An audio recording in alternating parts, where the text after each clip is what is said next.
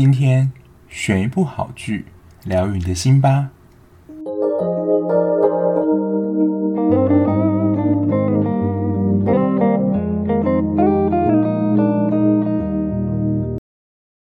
Hello，欢迎收听今天的节目，我是小 B。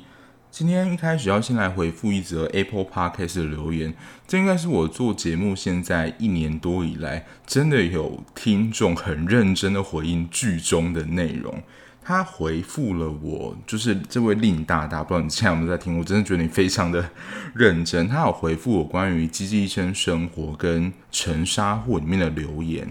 我自己先承认，就是我有时候看完剧之后，就对于我之前看过剧的内容，就整个失忆。我能够记住比较大方向内容，可是真的比较有细节的地方，我就真的会完全的失忆。那我觉得这位大大就是帮助我回想起，就是我可能漏看了某一些部分。在第九集里面，不是有演出宋和跟义俊他们过去之间的感情状况吗？这位听众提，他就有说，就是在第一季的时候，剧情已经演过。他说，义俊原本买了一个饰品要给宋和当生日礼物，但同天硕恒跟宋和告白，但被宋和拒绝了。所以硕亨呢，他就约义俊喝酒。义俊也因此知道硕亨被宋和拒绝的事情，所以义俊他最后才没有去赴宋和的约，也把买的饰品丢掉了。我对于这段剧情真的是这位听众提醒我才整个回想起来，不然我整个就呈现失忆的状态。他还有帮我解释了，就是第三部曲沉沙货第一条，就是我觉得好像没有找到真凶的，就是嘉豪那条主线。这边就会提到雷的剧情啊，所以如果你还没有听过，就是沉沙我还没有看过那一部的话，这一段就真的可以先拉掉。这一段我会特别标注时间点。他说：“倩倩是跟检察官儿子开趴的时候吸的毒品，后来就昏过去了，应该也断气了。所以黎明杰就叫眼镜过来处理，因为是他卖的毒品。后来眼镜来了之后呢，李明杰就走了，倩倩就被分尸弃尸。佳佳也是和港生的同学性交易的时候被弄死的，他叫胡道东过来处理。妮可原本想帮嘉豪找义工，结果被义工性侵。”后来被嘉豪找到，他说他要帮嘉豪，嘉豪就用一样的手法杀死妮可，想借此找到当年杀倩倩的凶手。而且港生的同学也不是为了增加悬疑感才有的角色吧？他确实害死了一个人，还欺负港生，偷录了他和老师女友的亲密照片，借此威胁港生。同学和港生最后被胡大东杀死。我觉得这位听众真是一个名侦探，他整理得非常的详细。我不知道听众在看，如果有看了《沉沙货》这部戏的时候，是不是也有一些看不懂的部分，还是纯粹真的是我就是理解能力太差？好，反正呢，就是如果有关于就是第一个部分有没有找到真凶这一点，我自己的理解啊，当然是我可能就是一个真的要。看到说他有承认，才知道说哦，这个凶手是谁？因为在剧情里面，我的理解啦，如果我有漏看的部分，可以请你提醒我说哪部分可能是我没有抓到的。因为嘉豪不是最后就囚禁了李明杰嘛，就动用私刑去问他说到底是谁杀了倩倩？后来的确也是严禁去处理这些尸体的过程。可是因为李明杰他到最后其实都没有承认是他杀了倩倩，而且他感觉就是一副不知道到底是发生什么事。所以如果经过这位听众的解释，可以被理解成说，哦，的确是李明杰可能不小心弄死了倩倩，可是他自己不知道，然后后来就请把给他们来处理尸体。或许我可能真的很需要真真切切的看到，就是比较明显的剧情，我才能够了解整个故事的结构。第二个，我当时确实也蛮看不懂，就是港生的同学。如果经过这样讲，我觉得我应该真是有漏看了，或是真的忘掉了某一个部分。我记得我当时在看的时候，他的剧集其实并没有讲出来说，就是那个港生的女朋友，他有什么把柄被抓在胡大东手上。可是经过就是剧情的推测，就我自己看的时候推测，应该就是有关于就是一些不雅的影片。但是我真的没有掌握到一个线索，就是这个偷拍影片是这个港生的同学拍的，因为后来剧情的确有演到这个港生是被胡大东杀掉的，所以这样剧情好像就连得起来。也很感谢这位听众提出了他看到的剧情。我想问大家一个问题，就是你会因为有时候看不懂剧情，就会觉得这部戏很难理解，甚至觉得它很难看吗？我记得我之前在做有一集韩剧《耀眼》，它这一部我就觉得是真的很需要去看分析的一部戏，因为它在很多的剧情描述上，我觉得是蛮隐晦，然后加上韩剧其实很多会利用场景或是人物有一些隐喻。所以看不懂，其实可能是蛮正常的一件事。那我有点意外啦，就是第三部局这一部戏，其实讨论度真的没有到很高，但还是有就是听众敲完，希望可以听到这一部。那我不晓得，就是如果有看过这一部的听众的话，也欢迎留言跟我分享哦。那我不确定有一位在 IG 私讯我的大大，你是不是这一位？就是今天分享这么多内容的大大，因为你在《机智医生生活》那一部留言的内容，跟 Apple Podcast 上面内容蛮像的。如果不是同一位的话，再麻烦告诉我。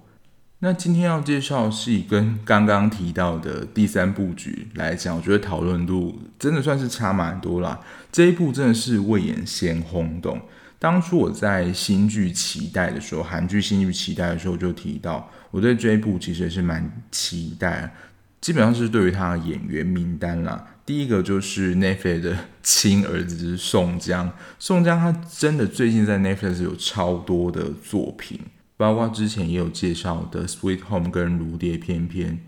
女主角就是之前演《夫妻的世界》声名大噪的韩素汐。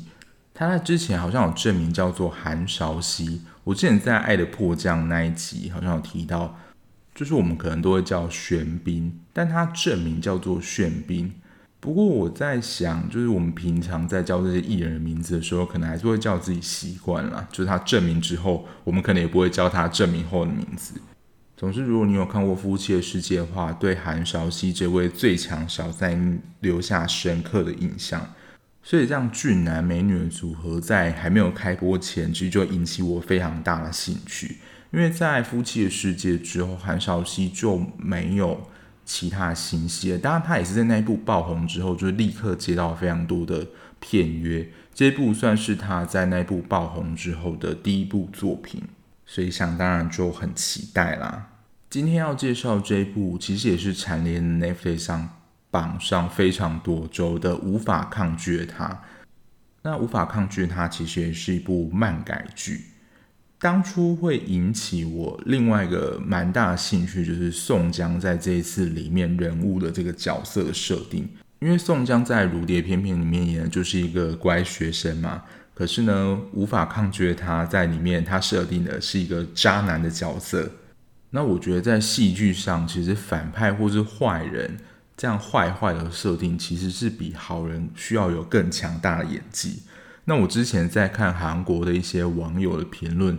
就是对于宋江的批评，就是说他的演技真的需要再加强。因为这一部我原本是想要跟播的追，就是他一个礼拜出一集我就看。但是呢，我在看完第一集之后呢，就默默的按下右上键，然后就存到他一次播完的时候就。才全部看完，因为我看完第一集的时候就觉得整个的痛调满满的，然后好像也没有特别精彩点。然后对于宋江呢，就是他想要演出坏坏男人角色这一面，我想，嗯，这样有坏吗？所以就想说，好像不是那么精彩，就先暂时放置了。那我自己先说，就是我只有看过影剧的版本，我并没有看过漫画，但是我查一些资料啦。就是影片里面的结局跟漫画版的结局是完全的不一样了。这个结局不同也是造成就是网友骂声一片的原因，因为这个结局真是改的几乎是完全不一样了。虽然当时我没有跟播嘛，不过就有追踪一些就是韩剧的 IG 账号，他们可能就会每一周 PO 说哦有什么新角色加入啊，哦然后就看到之前有提到过的蔡中协。蔡中协最近的作品也蛮多的，除了之前一开始提到学习佛斯的神话，然后在这一部他大概在中段的时候出现，我觉得蛮意外的。然后他还有一部之后应该也会介绍到的一部小品《来魔女食堂》吧，他在里面也是饰演一个我觉得都算是痴情男的角色，就是都是那种陪在牛角默默身边守候的那种人。然后他在这一部里面的角色设定也是这样。所以最后可能就会猜说，哦，韩韶熙最后到底会选择宋江呢，还是选择蔡中协？这大概就是主线，就是蛮好猜的啊，因为它其实就是一个爱情剧。那无法抗拒的他呢，它其实就是大学校园恋爱剧情嘛。它其实就是女主角刘娜比呢，是一个雕塑系的大学生，大四，然后她遇到她的学弟，就是宋江饰演的朴载砚。他们一开始在酒吧相遇，然后那时候呢，刘娜比可能就对于翟燕有一些好感，然后后来他们又在共同的朋友圈里面遇到，然后娜比呢，感觉就对朴载砚非常的迷恋。不过宋江在这一部会被称为渣男原因，就是他就是想要跟女生发生性关系，但没有想要跟她交往这样设定，所以在这一部里面才会被称为就是一个渣男。那后来呢？娜比其实也知道他跟载燕的关系，这样好像他觉得不太行，可是又会不由自主的爱上他，就是这样的一个爱情故事。我在看的时候，我有先想一个问题，就是大家对于渣的定义到底是什么？如果从这一部无法抗拒它里面渣的定义，好像就是。在关系当中，只想要跟对方发生性关系，可是对于这样的关系，他并不想要有承诺，这样的一个关系叫做渣吧。但如果比如说在关系当中，比如说有一方会对另外一方施予暴力，或真的是可能他在金钱上就是会去跟对方借钱啊，或是你要说的吃软饭这种行为的话，这样也叫做渣吗？我不晓得啦，就是大家对于“渣男”这个词的想象是怎么样。不过在这部剧里面，感觉就是从感情这个面向去看，就是在一段关系当中没有一个稳定承诺的关系的话，然后只想要跟对方发生性关系的这种模式，好像就被形容成渣。除了载砚、娜比跟杜赫这一条剧情主线之外，其实，在剧集版中有另外两条的 CP 主线，不过我在查资料的时候发现，漫画其实并没有这么着重在另外两对，甚至小帅跟织丸这一对女女 CP 是剧集原创的。我觉得在还原度来讲，这一部真的是一部改编作品，就是它并没有真的很照漫画的原著。其实对我来讲，我看韩剧比较辛苦的地方，我自己觉得啦。就是导演或编剧，他会利用场景的结构或是物品，可能来象征他们人物之间的关系，或是影射什么样的状态。我觉得这对我这种一般观众而言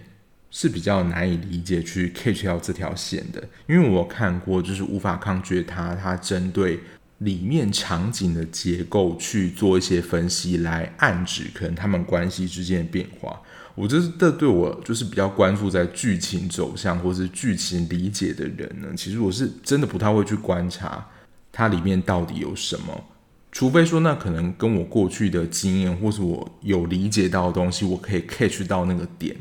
但是我自己在看的时候，我认真觉得小帅跟织丸这一对女女 CP 还比主线让我觉得更有兴趣。更有兴趣的点就是他们两个剧情发展，你会觉得比较有起伏，反而是主线那一条就觉得好像还好。我觉得小帅跟织丸这一对 CP 给我的感觉，就是会让我回想到一个经验啦。就比如说，本来就是朋友之间，但如果可能想要从朋友变成情人的话，特别是在同性之间，其实我有一个担心，就是说，如果我们告白失败的话，甚至不用告白失败，就是如果做出告白这件事情，可能就会使关系产生生变，也会担心说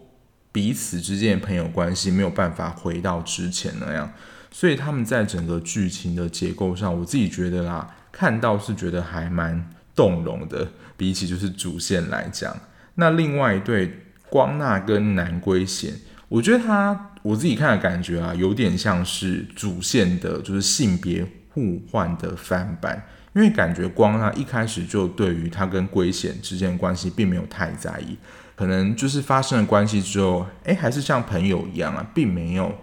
真的想要有一段稳定长久的关系，让我觉得他真的有点像是男版宰燕的这种 feel。然后第三对就是刚刚提到的娜比、宰燕跟杜赫这之间的抉择。你要说就是渣男 VS 就是暖男，而且我觉得蔡宗杰在里面的设定其实也是一个蛮梦幻的设定，就是算是青梅竹马一起长大，然后他在小时候的确也喜欢韩素汐的。后来他们两个重逢之后，其实蛮像一见如故的朋友，他们的关系也并没有真的到非常生疏。我觉得对于彼此。可能喜欢感觉还是在的，不过这方面比较复杂，就是娜比啦，他在两个男人之间就做出抉择，这就是无法抗拒他在这部戏里面的三对主要的 CP。那在爱情啊，有一个心理学家 Sternberg，他有提出一个理论，大家可能有听过，叫做爱情三因论。那爱情三因论里面，他觉得爱情里面有三个重要的元素，第一个是亲密。第二个是激情，第三个是承诺。如果这三个元素都有的话，就会被称为完美挚爱。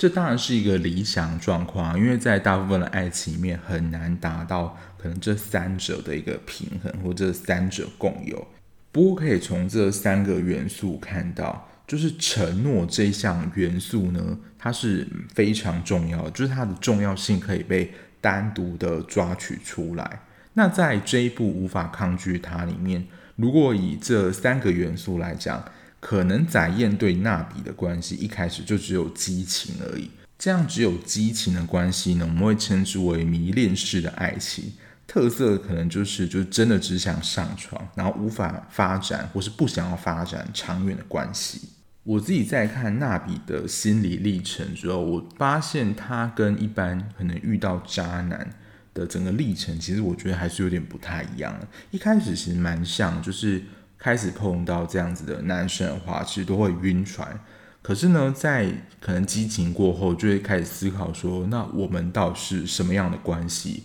你是有想要跟我交往吗？还是我真的只是你的炮友而已？所以他自己可能也是非常渴望爱情，但是对于这样的关系有点不确定，他可能也不想要这样关系吧。然后也觉得自己不能越陷越深，所以想要划清关系，所以他在中断了。大家可以看到，他就是一直拒绝展演，或者说你就不要再来找我了，就想要断掉这样的关系。我会说没有这么典型的原因，就是因为如果碰到这样的对象的话，蛮长的情况就是会越陷越深，然后有点无法自拔。可是纳比在这一部里面，其实我是觉得蛮理智的，就想说哦，不能再这样，所以。原本如果啦，就是渣男的一个模式，他对于另外一半可能就是有点欲擒故纵，就是他对你很好，可是他又不给你承诺，不告诉你你们之间是什么样的关系。可是，在这一部里面，娜比有点一个反欲擒故纵，因为在过去的关系里面，这些渣男对待的对象，他们对自己其实都是，我觉得是蛮死心塌地，然后跟着自己。直到可能对方想要跟他提出说要发展进一步的关系的话，他就会赶快逃走嘛，就是有点这样捉摸不定的特性才会被称之为渣男嘛。可是呢，娜比这时候就是超理智的，就是告诉他说，就是想要切断，反而让宰燕就是有点心慌，说，诶，你怎么会拒绝我？接下来要提到一个点啊，就是会涉及到剧情最后结局，也是因为他跟漫画。结局不一样的原因，我觉得这部分是真的有需要拿出来讨论的。所以，如果你不想要知道娜比最后跟谁在一起的话，也可以暂时的跳过这一段。因为在漫画版的剧情里面，娜比最后是跟杜赫算在一起的。可是电视版的结局就有点像是宋江洗白了，就是他最后又变成一个专情的好人，就是他们两个又在一起的交往。回到刚刚的问题，就是在典型的这种渣男与另外一半互动的过程当中，先推开对方啊，大部分都是渣男这边，没有就是女生先推开他的，所以我也没有办法确定啊，是不是这样的设定来改变了整个剧情的走向。但是也的确有蛮多网友是没有办法接受，就是渣男会回头就是改变自己这件事情。因为最后漫画版的结局，就是因为娜比很心累，所以又回到了杜赫身边，就是完全的离开载彦了。所以也是这样的人物设定吧，算是我在看到中期的时候，就对这部戏产生了一些疑惑。配角很出彩，没错，可是主要这一对，我就有点看不太懂，因为载彦他的行径，我觉得不完全典型，真的是很渣男啦。然后在剧中，就是刚刚有提到宋江的演技，我不确定是他的演技还是在这部的设定啊，就是嗯，真的有渣吗？我就觉得也还好啊，可能是真的很想要看到他很使坏那一面，还是我就是真的口味变态重，这对我来讲已经是小 case 了。加上在中间的部分，感觉就有想要小洗白，就是这样渣男的形象。然后对于他的前女友，就是雪亚，不是也一直来找他吗？好像也形成就是一种若即若离的关系。他们并没有复合，可是也没有出轨，还是互相关心对方。可是雪亚感觉对于娜比是有敌意的，所以就在载彦跟娜比的关系里面，他们的确可能有亲密，然后也有激情，可是就是没有承诺。对于这样的关系，就是有点不上不下，但。载燕，如果你要说真的他很渣的话，他其实也没有跟其他女生乱来，所以我就觉得就是这样的角色设定有点不上不下，就是会有点让我有点小失望了。他一开始就是搭着他的角色是渣男的这种设定，所以我在看完这一部的时候是觉得有点不如预期啦。在一开始，我记得播出一两集的时候，有有一些报道就会写说，这一篇就是做的最好的，应该就是 OST 吧，就是剧中的配乐。对，它剧中的配乐就是那种，我觉得反而不太像典型韩国配乐，反而是有点像欧美这样子，就是很你会觉得走在花园中这种轻盈飘逸的这种轻松配乐。剧情上就真的可能真的不是我的菜吧。然后在这一部里面，我唯一可能有 catch 到了一点，就是象征啊，就是有关于蝴蝶这件事情。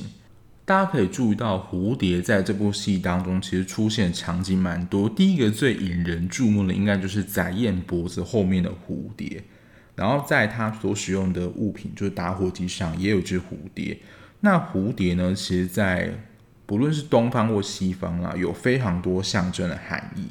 最主要在我查到的，在像日本啊，蝴蝶就是容易逝去的美，然后它优雅形象，其实就代表了女性的象征。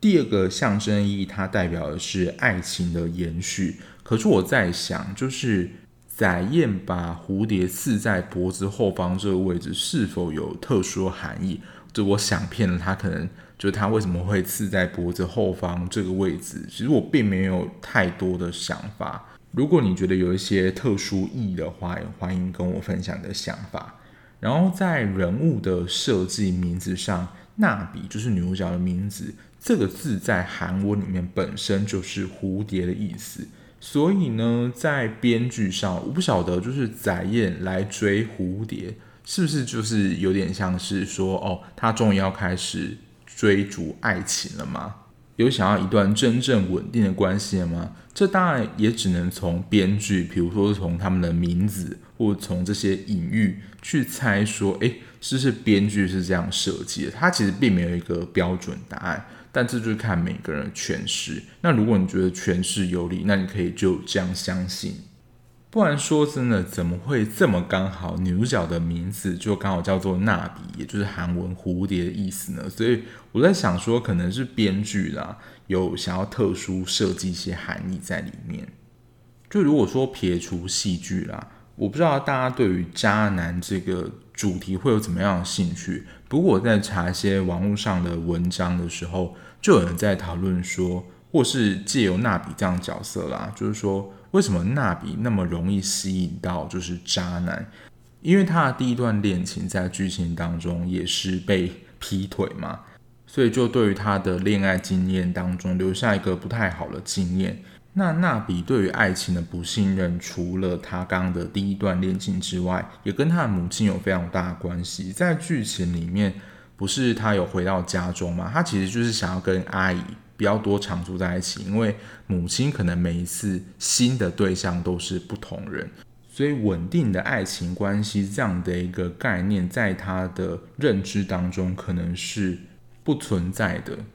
当然，在就是不论以心理学理论或是咨商理论里面，就是对于为什么容易被渣男吸引这样的一个特质，其实有非常多不同的解释啦。那我自己的理解就是，为什么会容易被渣男吸引呢？我觉得是我们在一段关系当中对于爱的渴求。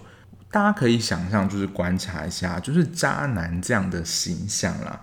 通常都是不吝于给爱，就是他会表现的，就是非常爱你，然后你很专属，然后给你很强的安全感这样。而他对于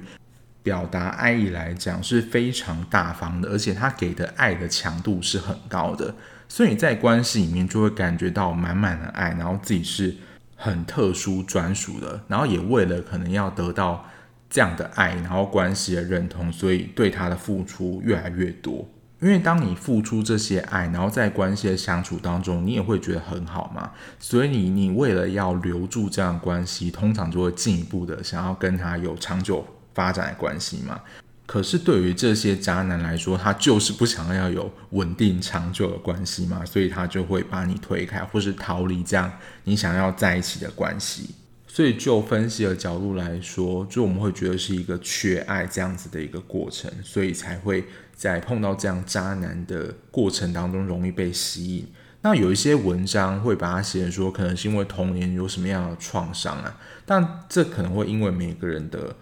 状况因人而异。如果，你对我这样刚刚的分析，你觉得太赤裸的话，也可以把这一段就是默默的往后移。因为对某一些人来说，其实这样子有点被赤裸裸的分析，其实是会感觉到很赤裸跟不舒服的。这在刚完结的一部也是 Netflix 上的剧，就是《你是我春天》，因为里面的男主角就是精神科医师嘛。然后在这一部里面，真的是我近期看到，就真的是会对于里面角色直接做分析，然后女主角就觉得很赤裸跟不舒服。这一部之后再跟大家介绍。那对于要如何远离渣男这件事情，其实有非常多专家有不同的见解。那我自己觉得也是这样的见解，是说，因为可能在跟渣男的关系里面，我们会过度的深陷自己，就是过度的付出。这个过度付出的有两个主要原因，第一个，透过付出的过程，可能是想要证明自己的价值，就是自己是值得被爱的这件事情。第二个会过度付出的原因，其实也是因为这样的行为是在。帮助我们自己讨爱，因为就是对于爱的缺乏嘛，所以必须要透过过度付出这样的行为才能够得到，就我们会认为啊，能够得到另一半的爱。所以在成熟的亲密关系里面，这讲起来可能蛮简单，可是做起来就蛮难的。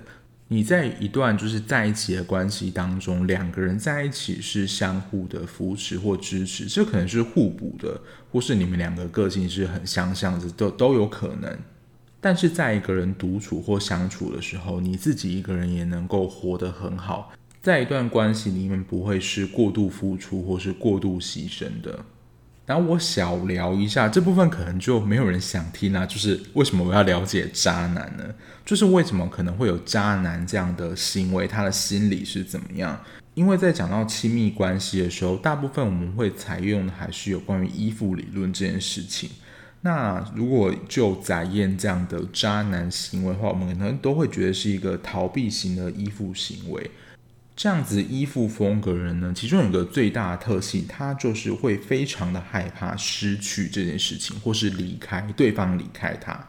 所以呢，他在关系当中，他不想要承诺，因为只要有承诺的话，可能就会代表说，就是会有离开或是分开的可能。所以在外显的行为上，就是当别人靠近他的时候，他会自己先把别人推开。就是以防别人先抛弃他，这大概是渣男的整个算是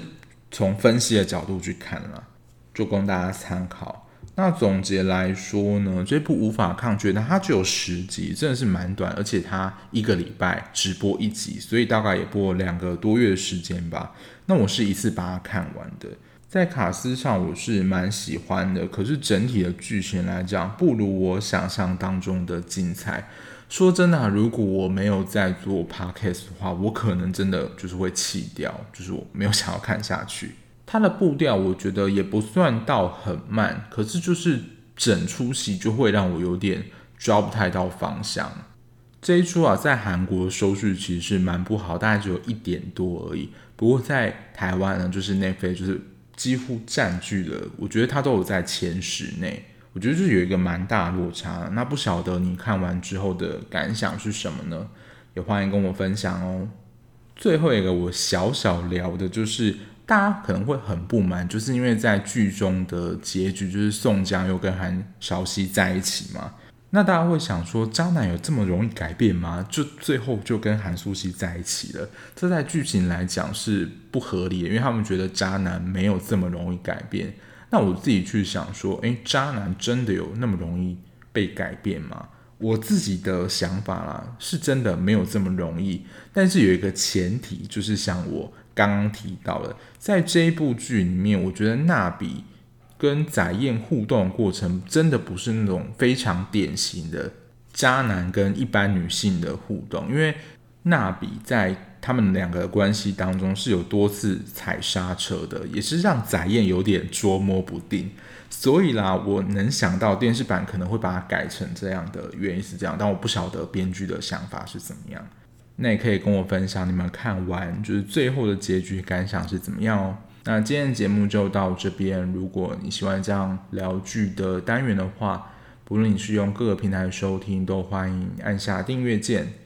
那如果我有说错，或是想要跟我分享你的想法的话，也欢迎在各大平台留言告诉我，我会一一的回复。那我们下一节目再见啦，拜拜。